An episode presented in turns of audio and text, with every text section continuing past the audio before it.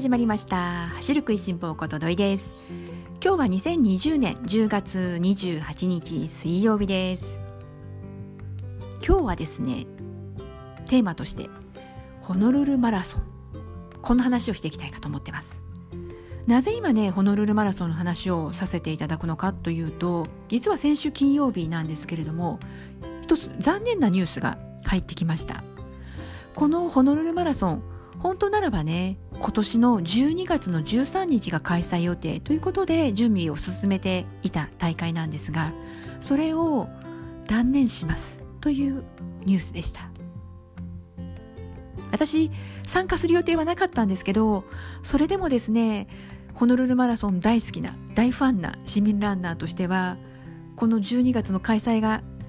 断念になっちゃったということがやっぱりショックではあります。最悪の中止ではなくてまだこの延期という部分では開催の見込みがあるのでまだねそこは救われてはいますけれども今の状況を考えると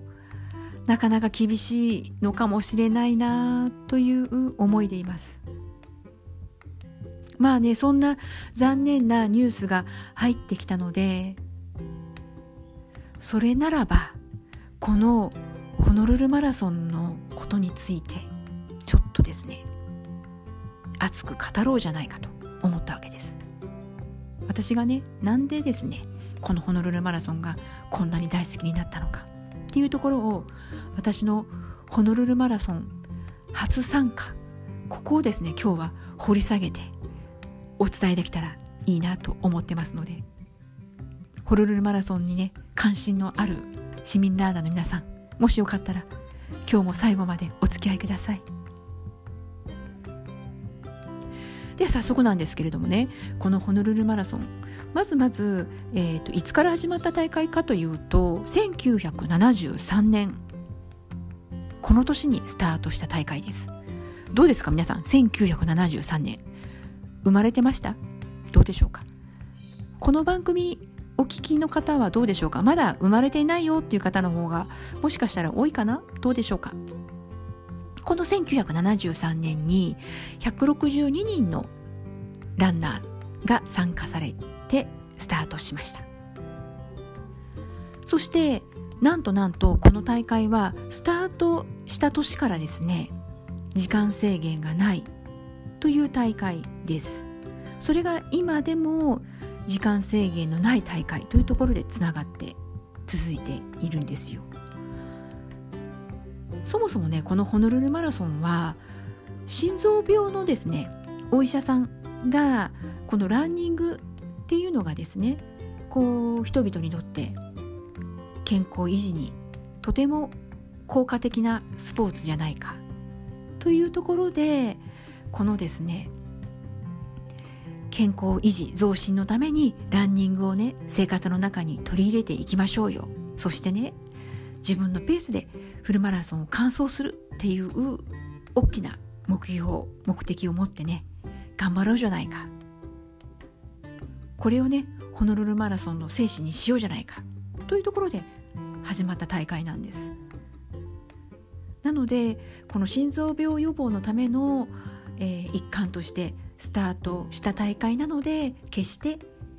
速さをね競うということではなく自分がそれぞれのね参加者のペースで走ればいいんだよ。だから時間の制限は設けませんよ。設定しませんよという大会なんです。で私はですねスタート段階この162名でスタートした大会なのでまあいろいろなね交通整備だとか警備だとかそんなにまだね頑張らなくても運営できたであろうと、まあ、想像がつくわけですしそれがですね今では2万人3万人という規模になっていてそれでも今もなお時間制限なく最後の最後のランナーまでゴールを待ってくれる大会。もうまずはここにすごく感動しましたね。いまだに私何かきっかけがあれば日本でもねこの制限時間のない大会携われたらななんて思ったりもしてます。私がですねこのホノルルマラソンに初めて参加したのは2011年、え9年前になりますね。私がマラソンを始めたきっかけがまあ原点揖斐川マラソンだったと言えるのであればですね。ランニングを続けていこう生涯続けていきたいと思わせてくれた大会がホノルルマラソンでした。じゃあねこの続けていきたいって思えたのはその制限時間のない大会がこんなにもこの精神的プレッシャーから解放されて心から楽しんで走ることができる大会なんだということを本当にもう実体験を持って知ったからです。私実はですねこの初めて走ったこのホノルルマラソンの大会の1ヶ月前に捻挫をしてしまいました。で医者嫌いの私はですねまあ我流で治そうとしてですね病院に行かなかったんです。そして完全に治りきっていない状態で、まあ、日常生活していたわけなんですけれども今度はですねまたさらに2週間後要するに大会の2週間前なんですけれどもここでまた同じ場所をグギって捻挫しちゃいました。もうその時は捻挫した自分にがっかりだったしショックだったし一瞬ホノルルマラソン参加するのどうしようかって一瞬だけ迷いました。一瞬迷ったけどでも制限時間のない大会だよなと思った瞬間もう行くしかないと思いました。もうその行くしかないっていう中にはもう走れるところまで走ってあとは歩けばいいさ。そう考えたわけです。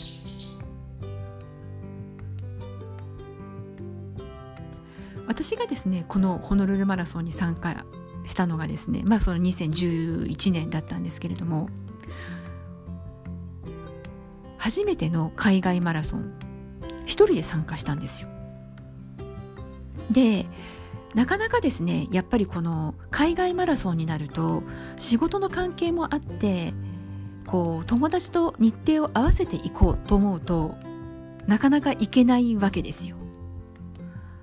それでも45年行きたいな行きたいな行けたらいいよねっていうところで終わっていてこの年はとうとう私はもう今年は絶対どうしても走りたいよと思ってもう春頃にですね職場の方にはまあこれこれこういう理由で12月にお休みをちょっと長期間にはなりますがさせていただきたいと。いう、まあ、申し出をしてですね。まあ、えー、一応許可をもらいですね、まあ、半年前ぐらいから有給休暇というものを取る手はずはできたわけです。で、まあ、ここまでいったら、まあ、なんならね一番のネックって仕事面だと思うんですよ。なので幸いにして私そこがクリアできたのであとはまあそのどういう形で行くのか参加するのかっていう、えー、部分だったのでまあ一人旅で私もともとはこの個人旅行一人旅全然平気な方なのでむしろこの団体旅行が苦手だったので一人で行くっていうことはさほど抵抗はなかったんですけれどもただ今回の場合はマラソン大会に出るっていうのが大きな目的だったのでなのでさすがに海外旅行でエントリーはしたはいいけれども例えばですけれども極端スタートラインまで行けなかったとか何かこうトラブルがあったらシャレにならないなと思ったわけです。朝5時がスタートなので公共交通機関も動いていないし。まあそんなことを考えるとさすがに初回はツアーで行った方がいいのかなと思いでもこのツアーのこの団体行動的なところが避けたいなと思っまあ、探していくとですね HIS さんで飛行機の往復それからホテルあとはホテルから当日大会の会場までバスが送ってくれるよなんていう限りなくまあ個人旅行に近いようなそんなプランがあったので私は初回はこれを利用してみることにしました。なので私の中で最大のこのネックになっていたスタートラインまでホテルからどうたどり着くのかっていうところがクリアになったのでも不安なく参加することができたわけです。実際にですね現地に行って気づいたんですけれどもなんとあのツアー会社が手配したバスに乗らなくてもちゃんと大会が準備してくれているあの直行バス、まあ、シャトルバスが用意されていまして結果ツアーで行かなくても個人旅行でもよかったじゃんという話だったんですけれどもそんなわけで私はですね大会当日ツアーバスではなくてこの大会が用意をしてくれたシャトルバスを利用して参加しました。その方がですね朝のホテルの出発時間も、えー、遅くすることができたんです。スタート時間が5時に対して、えー、ツアー会社のバスのお迎えに乗っていくとですねなんとホテル2時半に迎えに来るって言われたんですね。2時半夜中ですよね。はい。それで、まあ、直行、えーと、大会が用意をしてくれている直行のシャトルバス。こちらを利用するのであればホテルを3時半に出れば大丈夫だなっていうことが分かったので朝の1時間って大きいじゃないですか。なので私はこの、えー、大会が準備をしてくれているシャトルバスで無事大会の会場まで連れて行ってもらうことができてスタートラインに並ぶことができました。私がですねこのホノルルマラソンを、えー、強くおすすめしたい。私が本当にこの大好きになった理由の一つ。まあ理由はねたくさんあるんですけどその中の一つがホノルルマラソンのねスタートです。スタートがねえっ、ー、と普段の大会だとこう用意バーンっていうあの合法ピストルの音じゃないですか。それがホノルルマラソンは花火なんですよ。打ち上げ花火が結構盛大に上がるんですけれども花火のバーンっていう音が合法なので花火が上がるとあスタートしたんだってわかるわけですよ。で後方からスタートするランナーはスタートするスタートラインを通過するのに多分ですね2 3 0分はかかりますね。30分近くかかると思います。私はこの初回参加した時は足を捻挫していたっていうのもあったので割と後方からスタートしました。なので花火もねこうビデオに撮ったり写真に撮ったりいろいろこう楽しむことができたんですけれどもこの何でしょうか、えー、海外の方ってこう興奮してくると自分の思いをこう自由にこう表現して楽しむじゃないですか。もうねあの雰囲気がスタート花火が上がった瞬間にわーってこう周りで巻き起こるわけですよ。そしてこういきなりはね当然走ることはできないので一歩一歩徐々に徐々にこうずるずるぞろぞろという感じで進み出すことができてでまあ20分ぐらいかけてスタートラインをこう通過していくという感じなんですけれども。もうですね朝の5時だとまだ実は暗いんですよ。日の出がこの12月ですとだいたい朝の7時頃が日の出時刻なんです。なので真っ暗の中綺麗な花火がどっかんどっかん上がってですね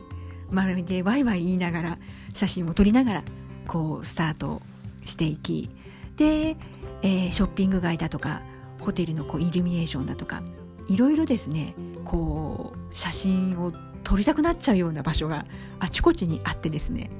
もう違った意味で忙しいわけですよ。走らなきゃ写真撮らなきゃというところでなので本当にこう半ばこう観光も楽しみながらスタートからどうでしょうねしばらくの間続いていくわけなんですけれども。まあそんなわけで幸いにして私の足もですねこうスタートいきなりから走ることもできなくってゾロゾロという感じでのこう流れていく状況だったんで。まあほぼジョギングで、まあ、時々写真を撮りながらというところだったんで10キロまではなんとかだましだましこう走るジョギングをしながら、えー、通過することができました。でまあいよいよね問題はこっからでして。自分でもねこのまあ最終的にはねもう歩いてでもゴールしたら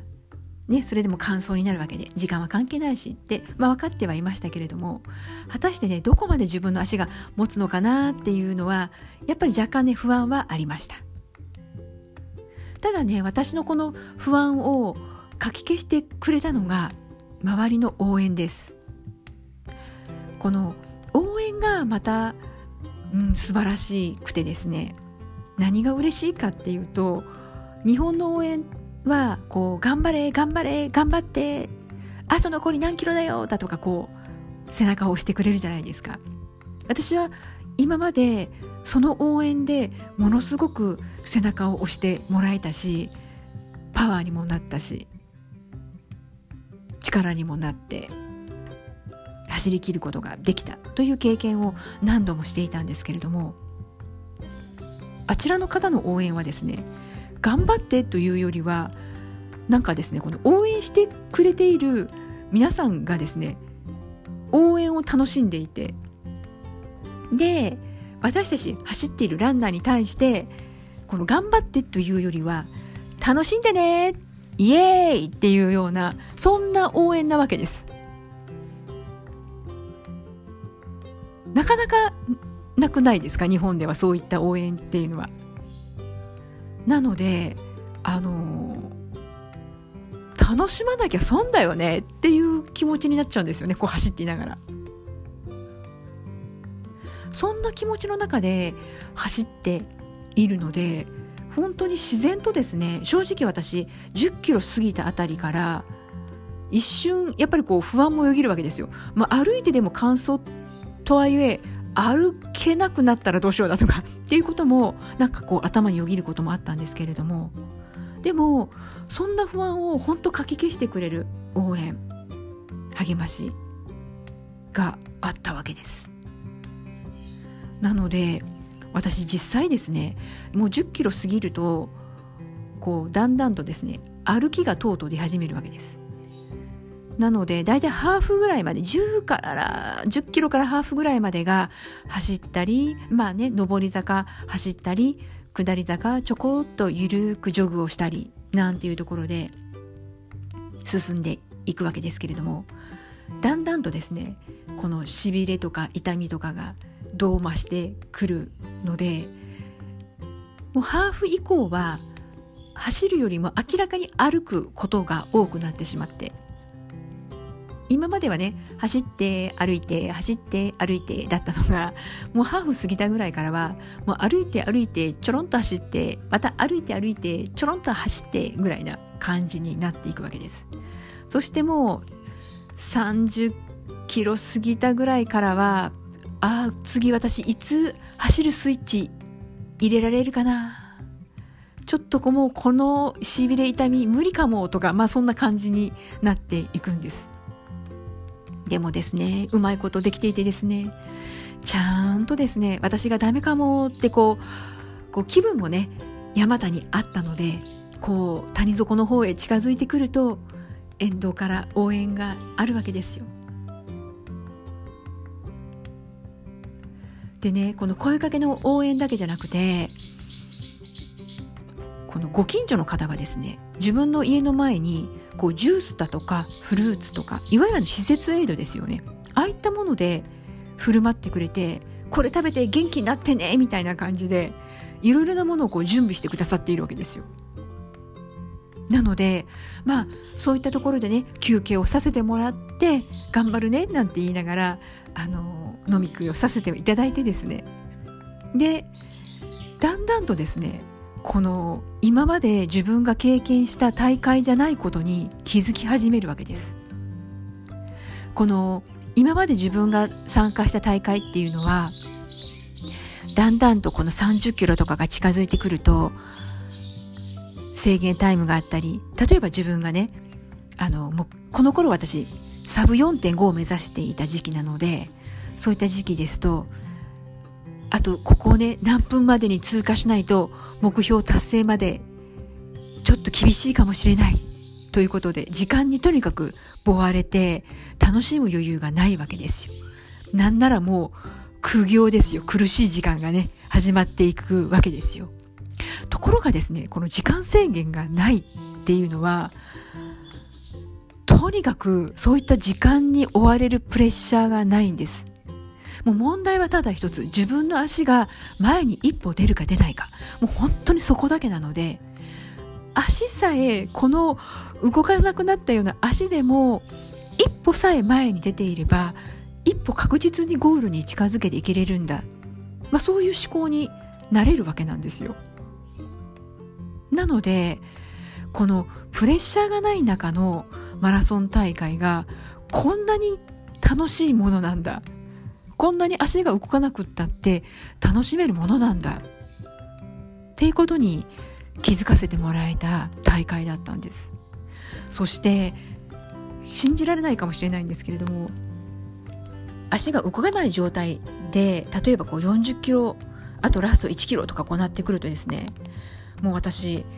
普通だともう早くゴールしたくてしょうがないってなるはずなのにこの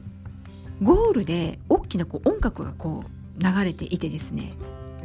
こう風に乗って耳に入ってくるわけです。そうするとゴールが近づいてきた嬉しさもあるんですけれどもそれにも増してえあと1キロで終わっちゃうの？この楽しいこの大会がっていうなんなら終わってしまうことの残念な気持ちの方が強くて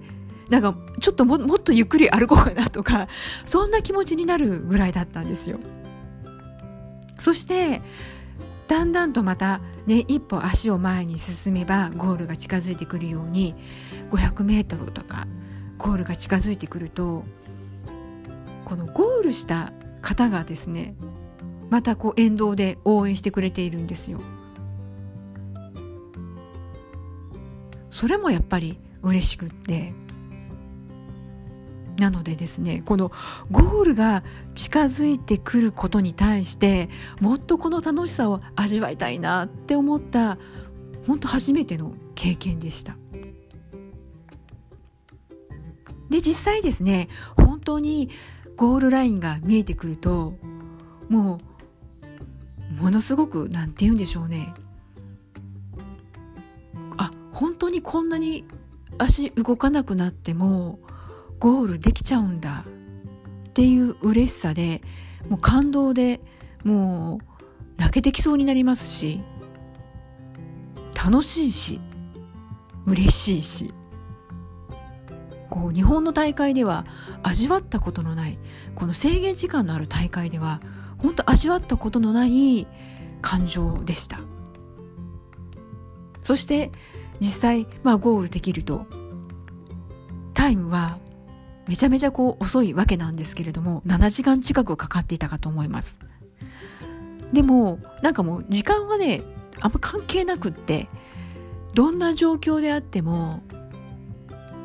諦めなければゴールできた。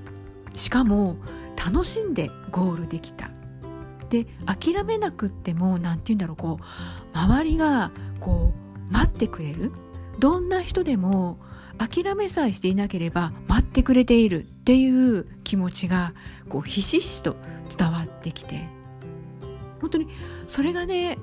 あのホノルルマラソンのアロハスピリッツって言われる一面なんだろうなってすごく思いました。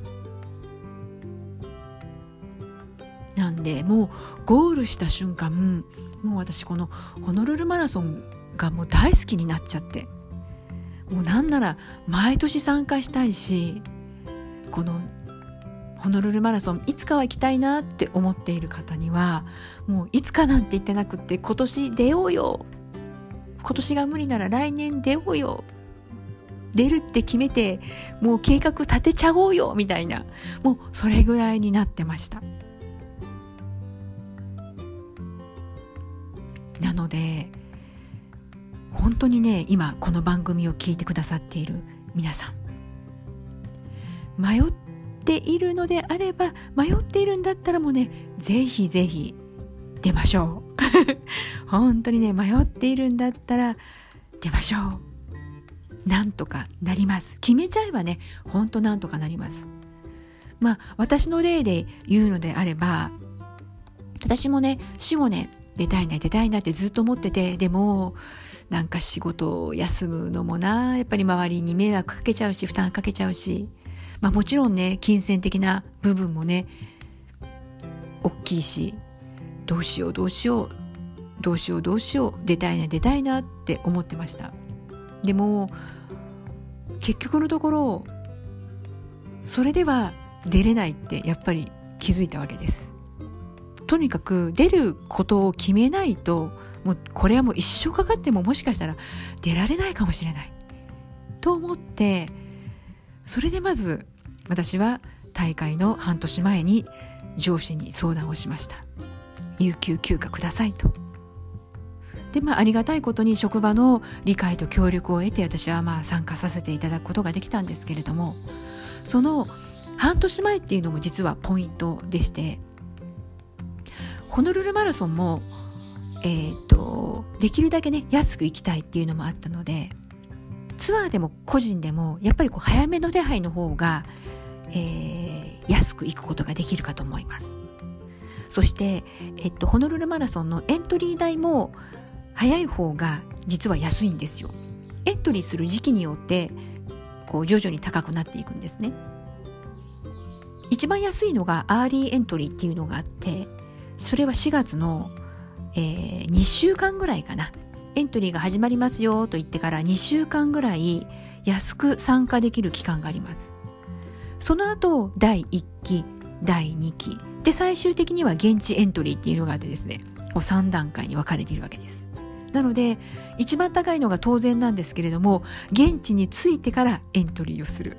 というパターンですね。確か、えーと大会の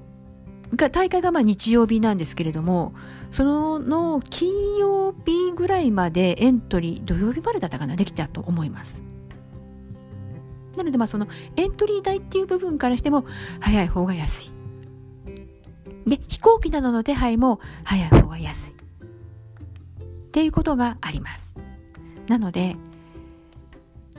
この番組を聞かれている方でね。今ちょっとこういったまあコロナ禍の中ということになってしまったのでなかなかね海外のマラソン大会にエントリーするのはこれからねちょっと1年2年コロナのことが本当にこう落ち着くまで就職されるまでは難しいのかもしれないし私もまあそう考えている一人ではあるんですけれどもでもまだまだねこう続いていく大会なのでまあそれに備えてねいろいろと下調べする時間に費やすっていうのも今の時期はねありかなとも思いますし。またね DM 等でご質問いただければこのホノルルマラソンのこと私いろいろとお伝えすることできるかと思います。なのであのもしねこんなこと聞きたいわなんていうことがあればぜひぜひ、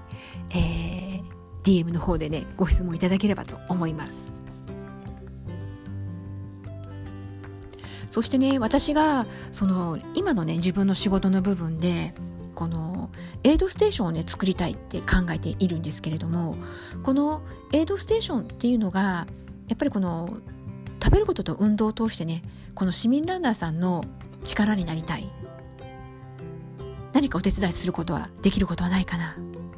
と思ったことがきっかけなんです。で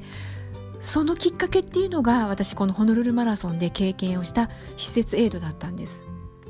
ご近所に住んで見える方が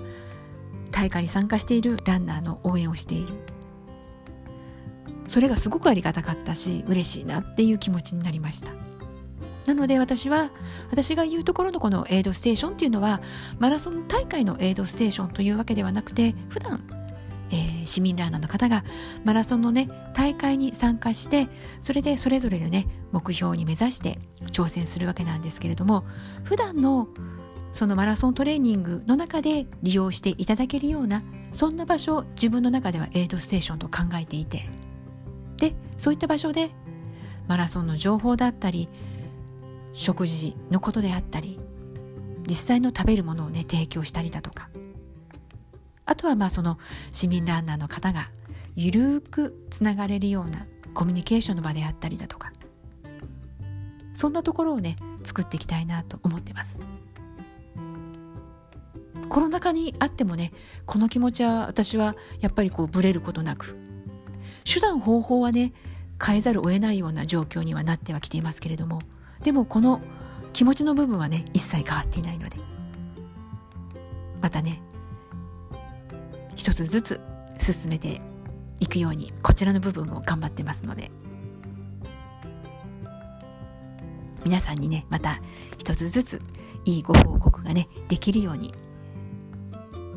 市民ランナーとして走ることそしてこのエイドステーションを作っていくということこの両面でね引き続き頑張っていきたいななんて思ってます。ちょっとね今回私のこのホノルルマラソンという部分である種こう原点を振り返るっていう部分でもあったので今日はちょっと最後こんな思いも込めてお伝えさせていただきました。いかがでしょうか皆さんホノルルマラソン。この番組をね聞かれている方とね是非数年後かにはね3年後かなどうなんだろう。楽しかったよねホノルルマラソンっていう風に語り合える。そんな日がねまたいつか訪れること。夢見て。ね現実とも向き合いながら今日もまた頑張っていこうかと思います。それでは皆さん最後まで聞いてくださってありがとうございます。ではまた次回元気にお会いしましょうね。ではではまたね。